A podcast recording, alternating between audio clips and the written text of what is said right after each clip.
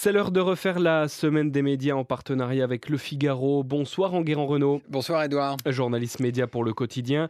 Le Festival de Cannes bat son plein et derrière les paillettes, le cinéma français qui est en crise. Alors c'est devenu un rituel. Hein. Cannes est désormais l'occasion de s'écharper sur l'avenir du cinéma. Et cette année, le débat est particulièrement nourri. Lundi, à la veille de l'ouverture du festival, Emmanuel Macron a fait de la calinothérapie en recevant à déjeuner les représentants des industries culturelles. Il a joué au Père Noël en annonçant la création d'un fonds de 225 millions d'euros pour renforcer les fonds propres des producteurs. Et dans la foulée, il a discrètement publié le rapport de Dominique Boutonnat sur le financement du cinéma. Or, ce rapport est une véritable bombe. Premier constat, le cinéma français ne peut pas continuer comme ça. Il y a trop de films, trop de petits producteurs sans moyens, et le cinéma français dépend trop de l'argent public. Que préconise ce rapport? Alors il dit tout simplement qu'il faut tout changer en 5 ans. Premier étage de la fusée, il faut regrouper les producteurs, leur donner les moyens d'investir et de prendre des risques. Le rapport explique qu'en 2017, 194 producteurs ont produit 222 films, dont seulement une poignée à gagner de l'argent. Ce système est hors sol. Le fonds de 225 millions d'euros annoncé par Emmanuel Macron est précisément destiné à créer de véritables groupes de cinéma capables d'investir eux-mêmes dans la production et la distribution.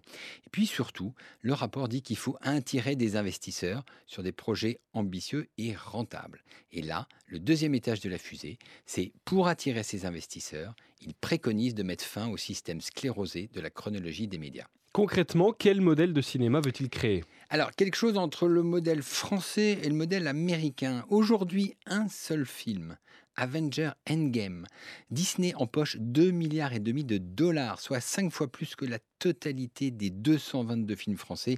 Il y a quelque chose qui cloche. Comment a réagi le monde du cinéma? Alors comme toujours, avec une pétition publiée dans Le Monde, une soixantaine de très grands noms du cinéma dont Pedro Almodovar, Peter Cronenberg, Jodie Foster ont signé un texte dans lequel ils défendent le modèle du cinéma français. C'est un grand classique et ça marche à tous les coups.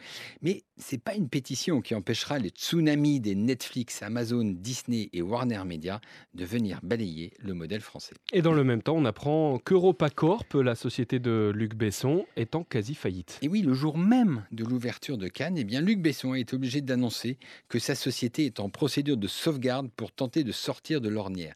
C'est très symbolique car Luc Besson est l'un des rares producteurs français qui accepte encore de prendre des risques sur des films ambitieux.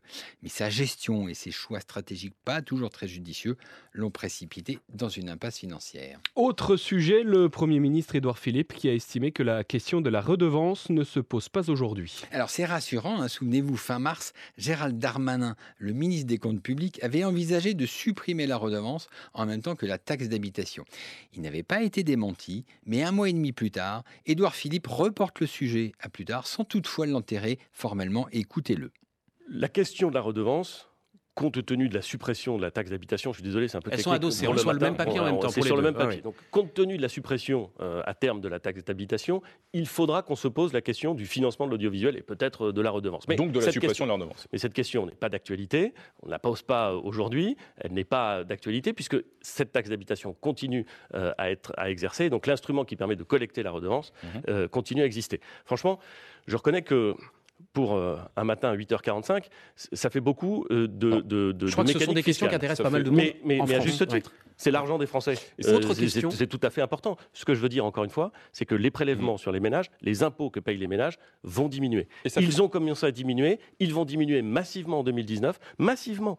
et, et cela va se poursuivre parce que faire en sorte que nos concitoyens qui travaillent, voient le, voient leur pouvoir d'achat augmenter est un objectif extrêmement clair et extrêmement ferme du gouvernement. Ça fait beaucoup.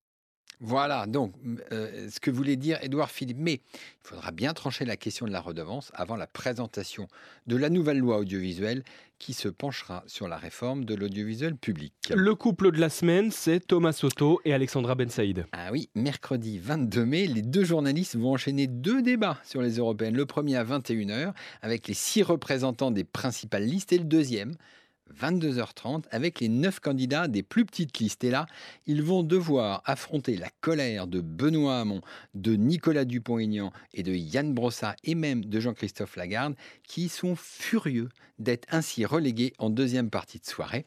Ils avaient exigé d'être réintégrés avec les grands candidats, mais France 2 et France Inter, qui co-organisent, ont tenu bon et ont dit non. Merci Enguerrand Renaud du journal Le Figaro pour la semaine des médias à réécouter sur franceinfo.fr.